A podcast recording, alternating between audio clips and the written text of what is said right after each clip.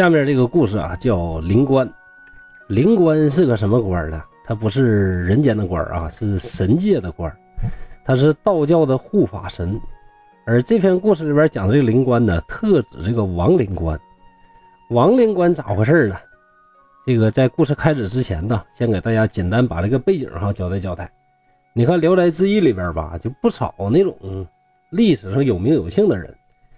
比如说画壁里边有个宝智和尚，南北朝时候的，对吧？嗯，宝神里边呢，那个李左车或者叫李左居，那是汉初的时候跟着韩信混的那个啊，非常厉害的一个呃将军。还有考城隍里边提到的关二爷，那更是人尽皆知了。而这篇故事里边提到这个王灵官呢，他是怎么回事呢？今天提起王灵官，老百姓很多都不不知道了啊。但是呢。你要翻翻《西游记》，你看孙悟空大闹天宫的时候，各种闹，各种什么毛神的，一路一路扫啊，一路削啊，谁也打不过孙悟空，对吧？但是呢，你发现你查来查去，有一个人跟孙悟空半斤八两，是干个平手。这个人是谁呢？就是那王灵官。你看那个王灵官多厉害啊，能跟孙悟空一对一战个平手啊？那为什么说这个王灵官这么厉害呢？就为什么说今天看《西游记》就感觉这搁哪儿冒出个王灵官来了？其实，在历史上，特别是在明朝的时候，王灵官是一个非常非常有名的一个人啊，相当于一个漫威里边那种超级英雄吧。孙悟空跟王灵官打，就相当于超人大战蝙蝠侠，就这个感觉的啊，就这个意思。那王灵官他是咋回事呢？王灵官的本名叫王鄂，本来是一个地方这个城隍爷。他这个城隍爷呀，做这一方啊，这个干的挺好的。但是这个地方这个老百姓呢比较彪，比较傻。怎么说比较傻呢？就感觉咱这城隍爷肯定乐意吃童男童女，也不知道咋想，就非得给这个王鄂这位城隍爷呀供童男童女。有一个叫萨真人呢，这一位大仙在这路过，一看你这城隍不像话呀，还吃童男童女。这还了得！这干的不是好事啊！就做法，做法把这个城隍庙给烧了。烧完之后啊，这个王鄂呢就很生气。你说我这个招谁惹谁了？我也没想吃这个老百姓送的童男童女啊，那他们非得送，你说我有啥招呢？那我这个我没罪，你凭啥烧我庙呢？就上玉皇大帝那告状。玉皇大帝一看，确实人也没啥毛病，对不对？于是呢，就给这个王鄂呀。给加了一只神木啊，也是三只眼子啊，跟二郎神他俩撞车了。也说这个王鄂呢是三只眼，而且还送他一个金鞭。有了三只眼，有了金鞭之后，啊，这个这个法力呢就增强了好多倍。然后玉皇大帝呢还给他一个特别的这么一个权利，就说你呀可以跟着萨真人呐，就是隐隐身跟着他。你要发现这萨真人呢。做事有啥毛病，你就可以报仇雪恨。结果呢，这一跟跟萨真人呢，跟了十二年，发现萨真人呢确实一点毛病都没有。这个王鄂呀，就对萨真人呢是五体投地呀，是非常的崇拜。就在水里边呢，这个冒出来，跟萨真人就说了：“说呀，我是算服你了啊，你这个 太完美了，你这个人啊，我想做你的徒弟。”结果呢，后来就跟着萨真人混了。萨真人呢，感觉他这个名字啊不太好，你叫王鄂对吧？那改个名吧，就不叫王鄂，叫王善。王善后来呢，就做了灵官之首。传说呀，天界呢有五百个灵官，而王善呢是这五百灵官当中的这个五百灵官之首。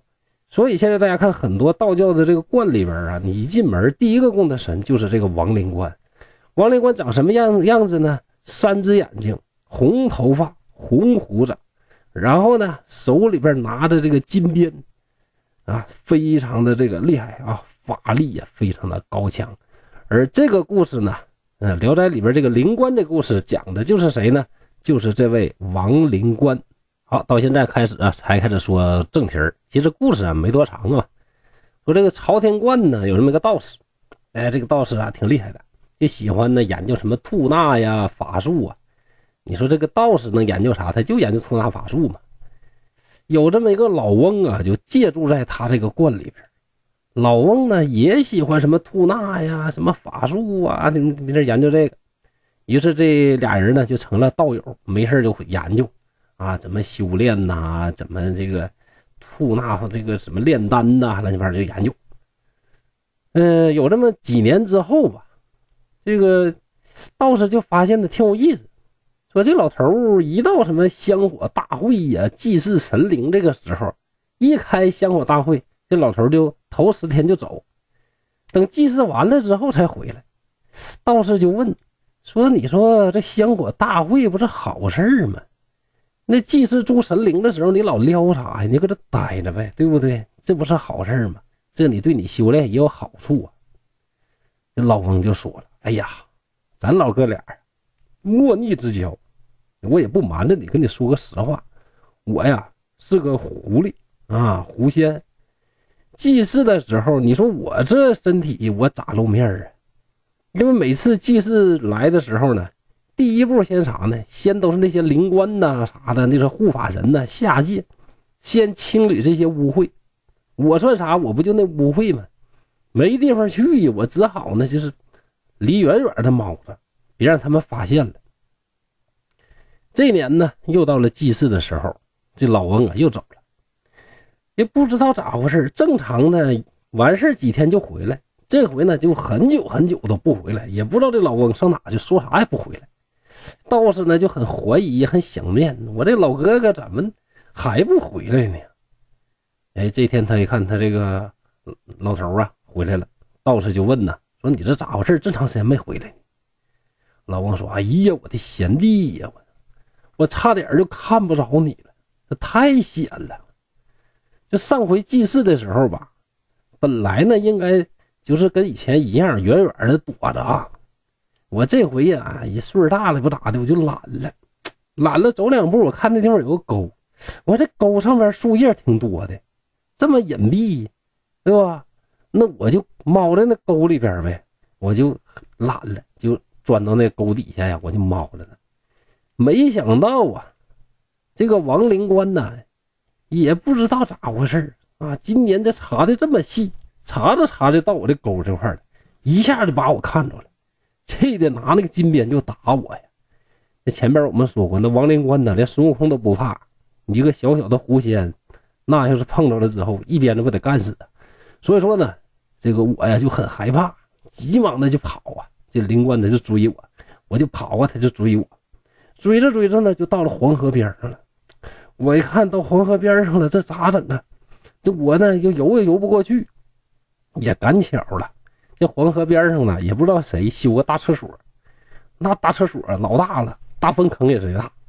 我呀，一口气就扎到那个大粪坑里边钻里了。那灵官大人来一看，哎呀妈，太恶心了！我去，钻粪堆里、粪坑里了。于是灵官呢，也就没下来打我，翻身就走了。我这爬出来一看呢，浑身一身屎啊，恶臭啊，对不对？那我这怎么再回去？回不去。哎呀，正好旁边是黄河，我就搁黄河边上一顿一顿洗呀，咋洗都不行啊，怎么洗都臭啊。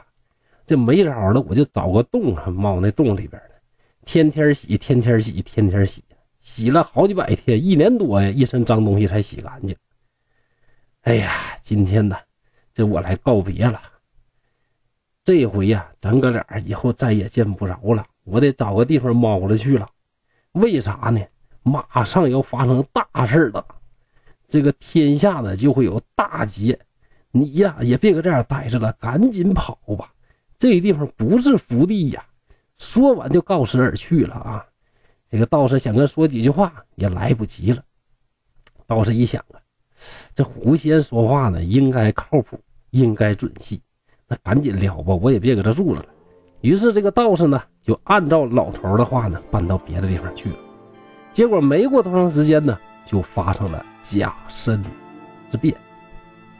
故事到这儿结束了啊！什么叫甲申之变呢？再简单说两句：甲申年，李自成啊，这个农民军进了北京城，推翻了明朝。紧接着，在这个山海关外边这一片时呢，发生了这个三家的这个大战，就是农民军，呃，吴三桂跟这个后金。啊，三家兵帮武士搁那一顿打，对吧？这个呢就叫甲申之变。嗯，可以说呢，这个战争里里边啊，百姓倒悬，死了好多的人。这个道士呢，由于有这个狐仙呢事先给止住，跑了，对吧？逃得一命啊。嗯，好了，嗯，今天的故事就到这儿了，欢迎大家继续关注东北话趣说聊斋后边的故事，再见啊。